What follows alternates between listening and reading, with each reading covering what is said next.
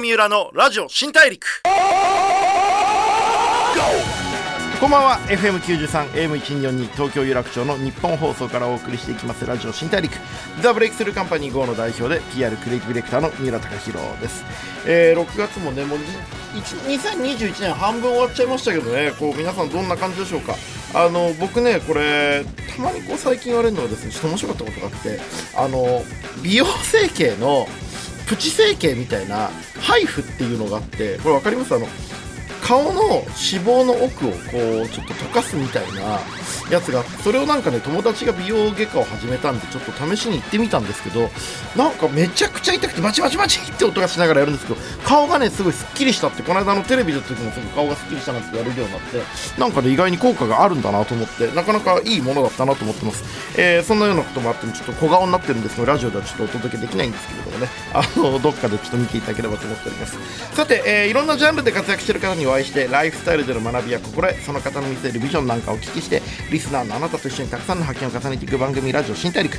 今回はですねちょっとやばい方に来ていただいてしまいまして僕もちょっとスタジオすごい緊張しちゃってるんですけれどもあのいよいよねこの夏僕がこう本気を出してくるようなタイミングでねこの方の話を聞いてきたらいいんじゃないかと思っております。ディレクターの素晴らしい紙ブッキングだったと思います。さあこの蒸し暑くなってきた空気をひんやりとする。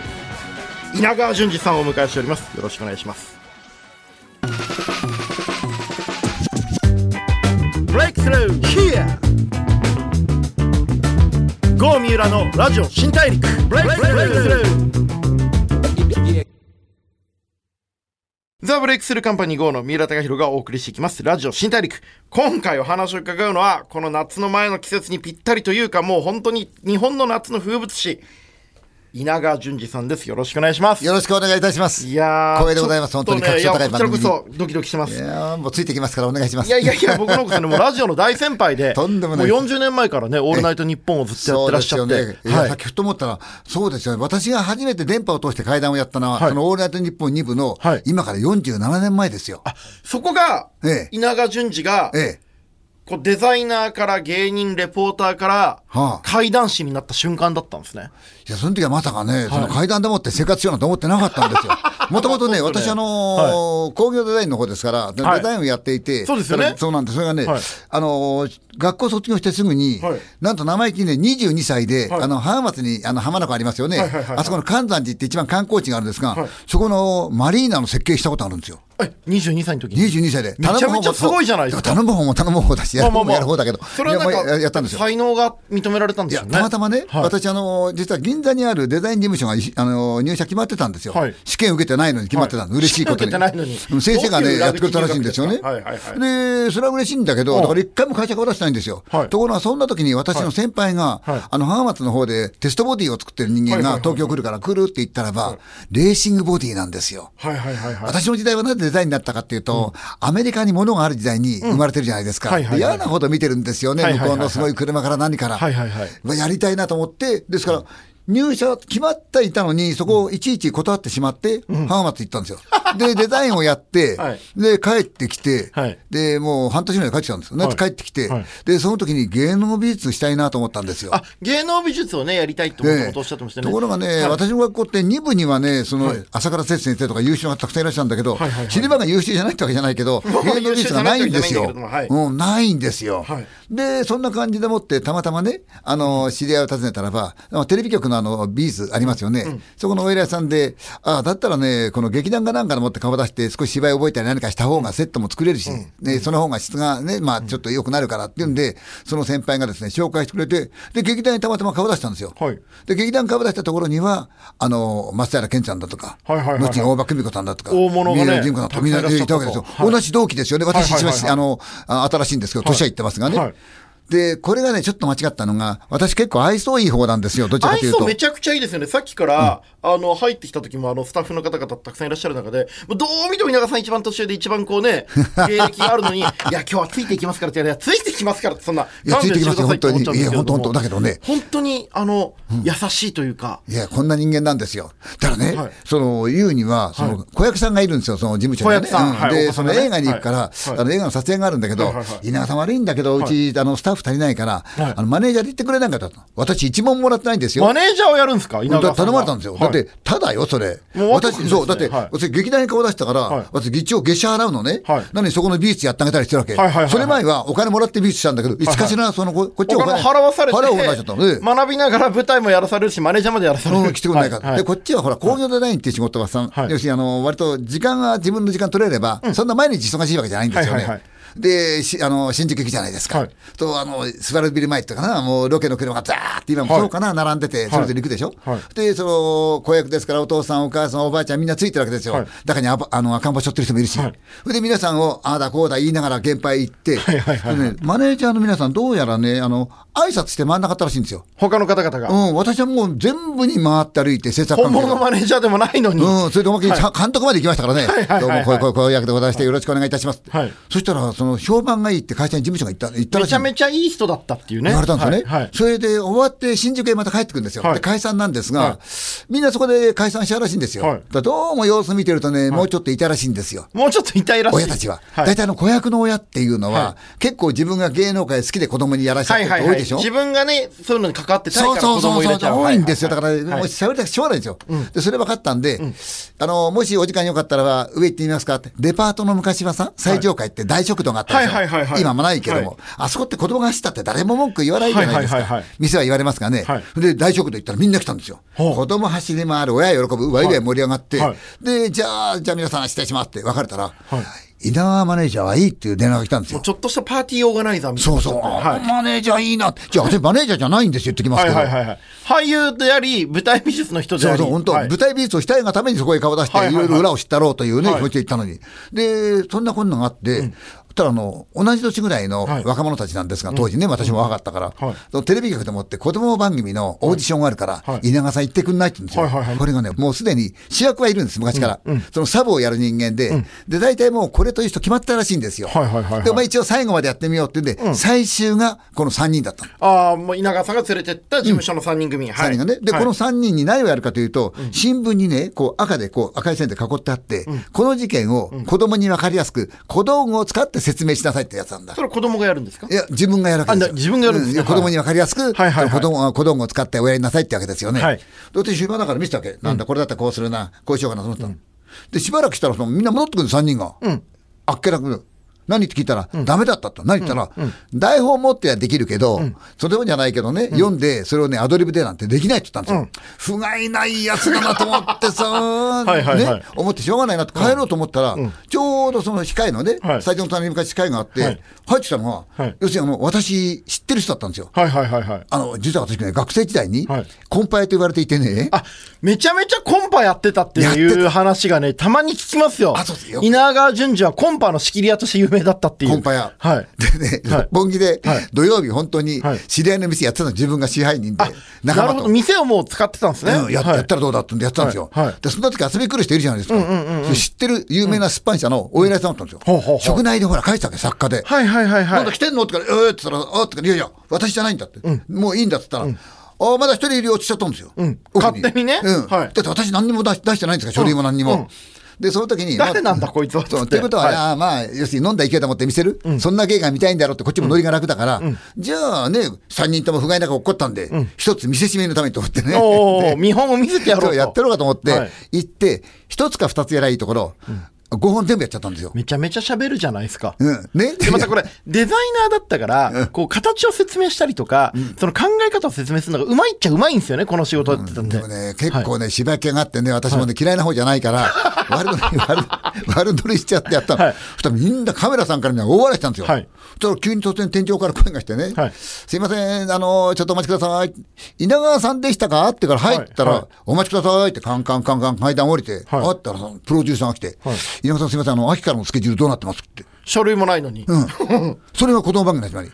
へえ、そっから始まったんです。かこっから始まって、はい、その時にもう1年半ぐらいやって、はい、私もだってデザインまともにやろうと思ってたから、もうやめようと思ったらば、はい、たまたま当然結婚式あげるんだけど、うん、稲川テレビやってるし、うん、お前よく喋るから、うん、司会してくれないかなってその友達の結婚式で、思いっきり結婚式前に失敗をして、レーダー協会ってあの協会ね、桃井智和があげましたね、あそこで失敗して、それが元でもって声かけられたのは日本放送だったんです。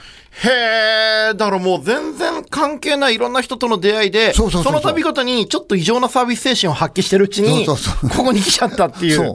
でもすごいですよ。だって今、工業デザイナーから始まって、ええ、役者さんやって、テレビの美術やろうとして、芸人っぽい仕事して、全然階段までたどり着かないですね、まだ。これ現代版わわらしべ長者だ、ね、わらしべ長者。でもねわらしべ長者っていうよりやっぱりこの稲川さんのこう会った瞬間から出てくる異常な可愛らしさとか異常な話のうまさが、やっぱね、わらしべ長者とちょっと違いますやっぱ。まあ、モンスターだなって思いますもん、やっぱ目の前にいらっしゃって。とんでもないですよ。だけど、本当、はい、だってその結婚式だってそうだけど、うん。はい、あの、本当に散々ほら、もう結婚、結婚式で私説教食ったんですから、大体。結婚式場で説教食ったん食らったんですか？そう。はい。どんなプラチなことしたんですか？結婚式行ったらね、あの、霊なんだけ教会って今どうか知らないけど、表でちっちゃくて、おまけにあの、雨模様でみんな暗いんですよって言っちゃって前来ないし、みんな前詰めないっての詰めないんですよね。で、バージンロードってあるじゃないですか。はいはいはいはい、新郎が新婦がさ真ん中にね、はい、テープがしてあって、はい、飛び越しちゃったの。飛び越しちゃったポンポンポンポン。なんでだよ。あ、そうだった暇、暇。暇だったんで、はい。怒られたんですよ。はいもし踏ん潰したらどうするんだって怒られて、あすみません。って、みんなこっち見たのね、はい、すみません、じゃあ皆さんお帰りくださいって。誰も前来ないからね、ちょっと前から座ろうよね、座ろうよって言って、はい、座らないから一番前に座ったら、はい、また嫌味に係の人が来て、すみません、ここは新郎新婦のお父さん、お母さんの座る席ですから、まあそりゃそうでしょうね。一番前ね、おっしゃらないから、なんだ、そうなのだと思って、2番目座ったんですよ。それで始まったのね、そしたらあの、なんか電気差し込むようなところがあったら、これなんだろうと思ったけど、よく考えたら、要するにあの、ことはね、英語で喋ったの日本語に通訳するとか、あんなのに使ったんじゃないかなと思うんですよ。で、暇だからね、また、あの、折りたたみ傘だったから、いじったらね、バーッつった したらみんな私を見たっけ、あみんな私を見てるとだけど、しょうがない、騙したのね。だこれからの、要するに皆さん、教会だから歌うじゃないですか。賛美歌みたいな。賛美歌とか聖歌をね。でみんな歌わないんですよ、声ちっちゃくて。まあまあ、ちょっとこう、本当に歌う人がいて、参列する人たちは、まあちょっとこう、もぞもぞっというね。そうでしょ？はい。私、はい。小学校の頃から、日曜学校行ってましたから。恵比寿の。キリスト教だったんですかいや、違うんですよ。全然、全く日本なんだけど、あの、あの、行くとね、食事が出るし楽しかったんで、娯楽がなかったんで、教会行ってたのね。娯楽としてミサに出てたんですね。そうそうそう。とんでもねえな。だって、私、あの、恵比寿駅前でもってね、あの、社会鍋やったもの、あの、裏パックの、前。やっぱ吹けないのに、並んで。そのぐらい、あの、好奇心がちょっとある好奇心がね、あって。で、言ったんです、みんなお前、こんなものは日曜学校行ってたから、誰でも歌えんだぞと。もっときつい言い方で言ったんですよ。ね、なんとかでもなんとかでも歌えるんだバカみたいな言ったんですよ。なんとかでもが本当にきついんだろうな。当時まだね、コンプライアンスって言葉があんまりなかったですからね。はい。で、歌ったらみんな歌わないから、どんどん大きな声で歌ったら、はい、あまり大きな声で言えないんだけど、はい、その頃私音痴だったんですよ。大きな声で言いましたね。音痴だったんですね。その頃音痴だったら結構ね、はい、ダメなんですよ、はい、ガンガンガンガン歌ったら、うん、みんな笑い始めたんですよ。うん、そしたらね、あそこね、上にこう出っ張ってるね、こう、なんていうの、テラスみたいなのがあって、はい、あの、2階建てになってるんですよね。はい、メゾネットみたいになって、そこに、こんな巨漢のお姉さんがいて、その人が大きな声で歌うんですよ。うん、って、私の声が邪魔だから、自分の声でかき消そうとするのがね、見え見えなんですよ。もうバトルが始まっちゃったんですね。天井でね、その彼女の声と私の声がぶつかるのが分かるぐらい。それでこう、パイプオルガン敷いてるのが、痩せた150センチぐらいの骨みたいなじいさんが弾いてるのかって、もうおかしくておかしくてさ、思いっきりやってったらもうこうなったら嫌だ。でも、うまくはないんですもんね。もちろん。すごい声張ってんですね。で、みんながね、どうなんだろうって見せたのね、周りが黙っちゃって、固唾を飲んで。たらね、読めない字があったの。その賛美歌の歌詞の中に。漢字で読めない字があったから、ピタッてやめたの。みんな分かったんだな。あれで読めないからやめたん可愛らしいですね。はい。みんながね、ブワーって笑っちゃって、どうしようもなったの。そしたらその牧師さん、日本人じゃないんですよ。ブロンドの外人さんなんですよ。はいはい、ビシャーってやった。そうしたら、とっとっとっとっと、私のさ、ね、視線の先、で、おあの新郎のお父さんお母さんの頭越しに私を睨んで、親しき中にも礼儀があるだろうって言われたんですよ。日本語で。日本語が。ね、いくら友達の結婚式だからって、それはないだろ。じゃあ私は真面目に歌ったのに、その、怒られて、で、しょうがない、みんなの前ですいませんでした、謝ったの。はい、まあそんなことがあって、はい、さあ、披露宴始まって、ホテルオークラ、はい、司会私でしょ、はい、ダメ、みんな笑っちゃってって、どうしよう？見るだけでも、あの、面白い、声張り上げてた、お兄さんだよと。そう、しょうがないからさ、もう一生懸命ね、謝りながら喋って、どうにか終わったら、あのみんな帰るときに、一人来るんですよ、ビシッと来たら、タキシード姿の人が来て、なんだろうなと思ったら、稲川さんとか、はい、あんなにかった。あれみんなあの稲川さんのネタですか？ってから、いや、すいません、どうも本当に今日はご迷惑かけまして、すいません、稲川さんの連絡先聞きたいんですけどっての、うん、これ切ったて文句だろうなと思ったから。まあ、スマホもない時代でね、家の電話番号そうなんですよ。で、はい、電話番号とさ、名前渡したわけですよ。はい、で、じゃあ、あの、またご連絡しますからっての、うん、なんだろうと。うん、それからね、2、3日したら電話来たんですよ。はい、覚えてらっしゃいますかあの結婚式で。来たーと思ったわけ。はいはいはい、稲川さん、今晩お暇ですかって。それがね、何曜日だったかなちょっと覚えてないんだけど、もう夜ですよ。その日ですよ、夜。はい、で、今晩とか、何時から？って言ったら、はい、12時回ってからでいいって言うんですよ。どちら行けんでしょうって有楽町だったんですよ。はい。有楽町ですか？ね、私当時、あの、国立に住んでました。から結構距離あるんですよ、はい、地方線で。はい、有楽町ですか？って、え、あの、有楽町のどちら行きゃ、稲川さん、日本放送わかりますか？って言うんですよ。うん、いや、わかりますよ、うん、じゃあそちらへどうぞお願いします。あの、お待ちしてますからと。うん、でも漢字はいいんですよ。日本放送でなんだろうって。やってきたら、待ってたんですよね。で、当時、今はどうか知らないけども、一週に一回、はい、あの、一週間の実家だけ、うん、その、なんていうかな、開くんですよね。ですから、あの、局のアナウンサーさんなんか埋めてたんですよ、それを。なるほどね。まあ、誰がやるか分かんないけど、そうそうそう好きなやつがやっていいよって自由な枠があったんですね。そう。自由な時代だな。はい、それで私呼ばれていって、はい、はがきもだから何にもないの。はい。はがきも台本も何にもないそう。で、お偉いさんが来て、もう亡くなられた方なんだけど、その中川さんっていうお偉いさんがいらして、はい、稲川さん、あの、どのぐらい喋れますって聞いたの。はい。どのぐらいって分かんないから、はい、4時間も喋ればいいんですかって言ったら、いや、そんなに、そんなにいらないっていうのね、はい、そうですかって、でもすごいのがさ、私は何言うかわからないじゃない、はい、いくら名物だって、はい、生ですもんね。生だし、それでやってくれたんですよ。何にもないのに。とんでもねえ事故じゃないですか。そう。でね、始まったんですよね。で、分かんないからと喋ってると、はい、その作家の先生が差し入れてくれるのね、はいあのどこで買ったか知らないけど、はい、銀河に包んださ、いなり寿司だとかね、はいはいはい、あの焼きそばだとか、うん、でそれ進んながら食べてるわけ、うん、どうなっちゃうんだろう、自分の人生はって、一番怖かったのがさ、どうなっちゃうんだろうって思いながら喋ってるんですもんね、ラジオで。だって3時から始まって、変な時間に終わって返されたって、俺、交通費持ってないもの、そんな、電車、やじゃ有楽町で待ってんの、嫌、だなと思いながら喋ったから、ずっと、うん、そしたらみんな笑い始めちゃって、そのうちにさ、笑ってないですかと思ったらね、あのみんなのいる方の要するに、まあ、よく金魚町って言いましたね、この大きなガラス、はいはいはい、ディレクターが見るガラス、ラジオの中、ね、ディレクターや皆さんの顔が私にとっては大事なさ、命じゃないですか、うんうんうん、それ、新聞貼っちゃったの。えー、見えない図向こうが。それ辛いっすね。僕らもだってこうやってディレクターの方笑ってくれてるなとかうなずいてくれてるなってことね、相づちとして喋るわけですよね。そうでしょ？はい。それをさ、初めて初日でさ、はい、はがきもなければ、原稿も台本も何もなくてさ、はい、おまけ新聞貼っちゃったんだから。新しい拷問みたいになっちゃった。そうですよ、はい、苦しいですよ。でもそれ知らないから、はい、ああ、そうか、こういうもんなんだそうそう。はい。2部って新聞貼るんだなと思って。はい。聞いた。ほいで夢中で喋ったっけ？はい。とね、不思議なことにさ、聞いてると、あの、私の声がね、フェードアウトしてくるの、スーッと。うんうん、で、CM が入ってくるの。はい。それでも喋ってるの、ずーっと。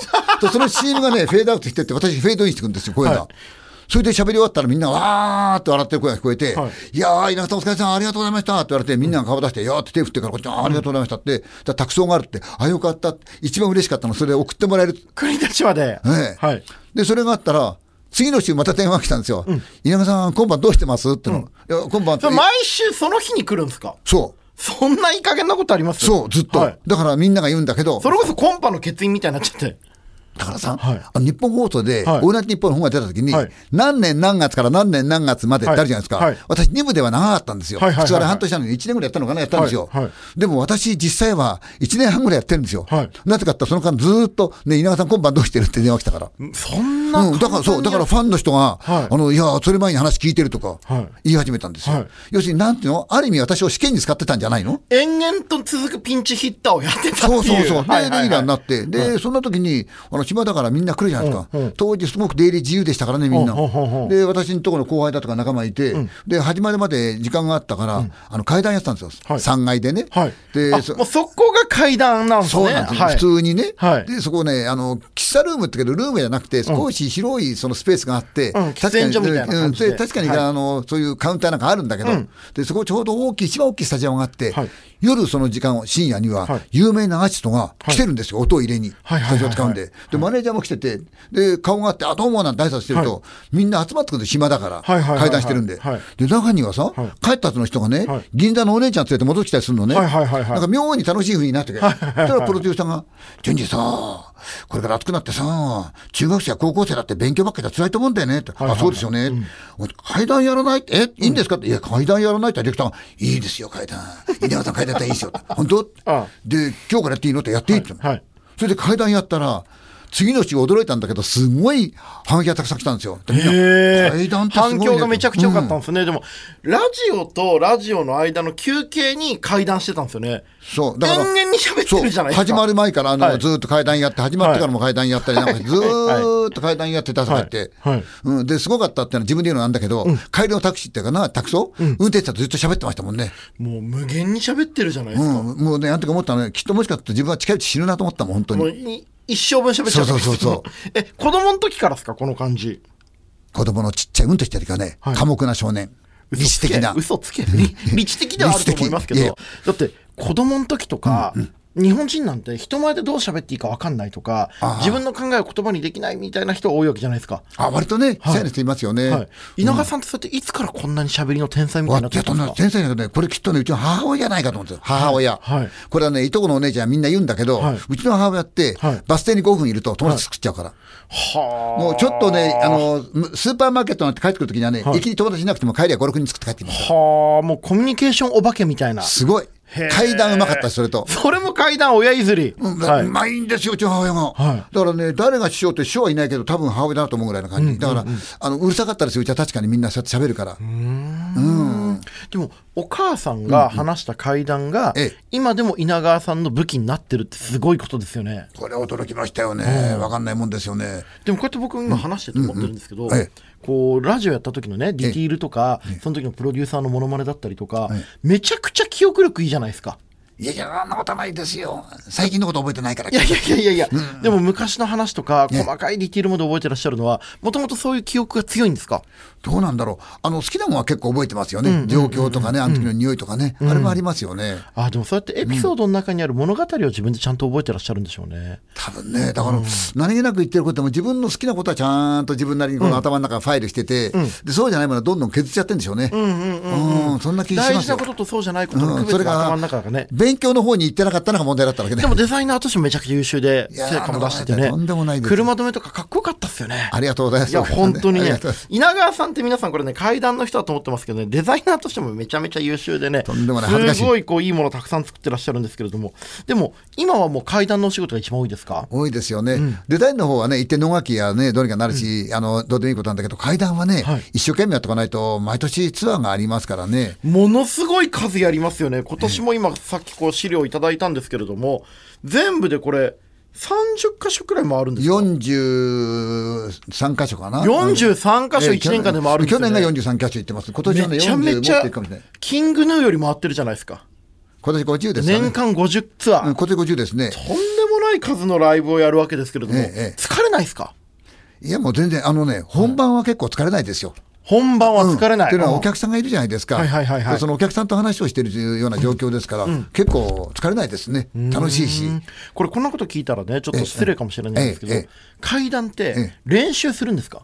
いや、練習はね、しても無駄ですね。練習しても無駄。無駄。っていうのはね、うん、例えば100回自分が練習しても、うん、ストーリーは自分で覚えても、ところが会場によって言い回しが変わっちゃうし、うん、回しが変わっちゃうから、あのね、あんまり意味ないですよ。はあ、なるほど、その会場の雰囲気とかお客さんの顔色見て毎回話が変わるから、えー、なんとなくストーリー暗記しとくだけなんですね。そうなんですね。で、そのストーリーも、その美味しいところ、これだけ逃がしちゃいけないなという、その要所、急所、あの、ぐっと押さえとく、それだけですよね。えー、でさね、あの全部をね、ストーリーで話すと、階段って怖くないですよ。は普通に話しちゃうと。だから、ストーリーで話すと怖くない？うん、どう話すと怖いんですか？例えば、そうですよ、うん、例えばね、うん、あの西の、西で行ったらこういうところがあって、まあ、時間的に言うと、そうだな、こんなだったかな、なんて話をしてるじゃないですか。で、こうでどうでって言うと、その景色をだんだんだんだんだんだん追っていくうちに、おそのそのスピードでもって怖さ入っていっちゃうと、はあ、うん、全然その怖くないうち、あそうか、あいけない、今の怖くに言ったんだな、なっちゃうんですよね。うん、そうではなくて、はいあの、始ま、私的に始まったり、例えば私の、はい、あの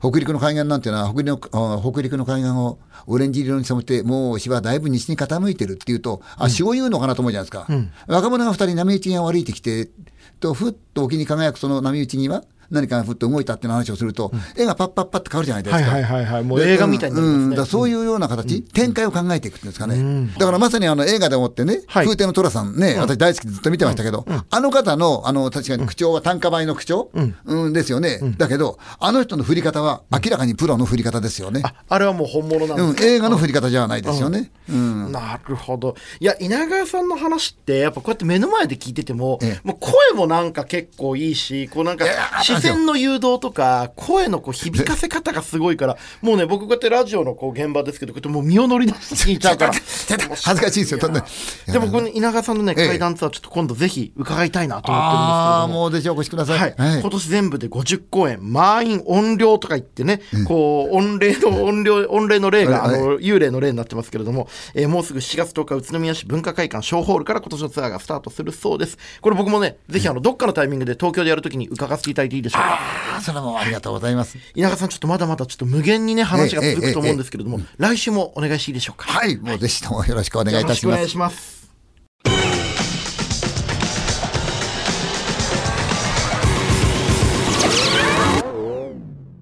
郷三浦のラジオ新大陸 FM93、AM124 に東京有楽町の日本放送からお送りしましたラジオ新大陸。稲川淳二さんをお迎えしてお話を伺ってきましたが、いかがだったでしょうか？僕はね、これやっぱ番組やらせていただいてね、事前にゲストの方も教えていただいてね、ディレクターがちゃんと簡単な台本用意してくださってよかったなと思いました。そんな、その日の夜にいきなり電話かかってきて、お前今日の夜空いてるって言って来たらいきなり金魚鉢入れられてラジオの話なんかさせられたらたまったもんじゃないって思ったわけですけれども、なんてね、こうやって喋り方が稲川さんの影響を受けてちょっとペラペラ喋れるようになっちゃった。あのー、無限に続く稲川さんの話来週もいろいろ聞いていきたいんですけれども稲川さんがね人生をかけて50年にわたって収集研究創作して語ってきた稲川階段その集大成の稲川階段昭和平成傑作選というのが講談社から発売になりました。これね僕もパラパラ読んだんですけど本当語り口がまんま稲川さんの声が聞こえてくるような作品になっていて結構ちゃんと怖い。多分皆さんそんないや階段なんて稲川さんのライブ行かないとちゃんと怖くないと思うよと思ってるかもしれないですね。語り口の再現度がものすごいよくできてるんでねちょっと騙されたと思って読んでみてください。あのエアコンいらずのね夏になるんじゃないでしょうか。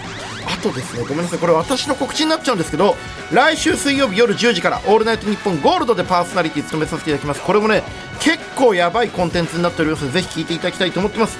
それでは次回も一緒にたくさんの発見をしていきましょう。ラジオ新大陸お相手はザ・ブレイクスルーカンパニー GO の三浦貴大でした。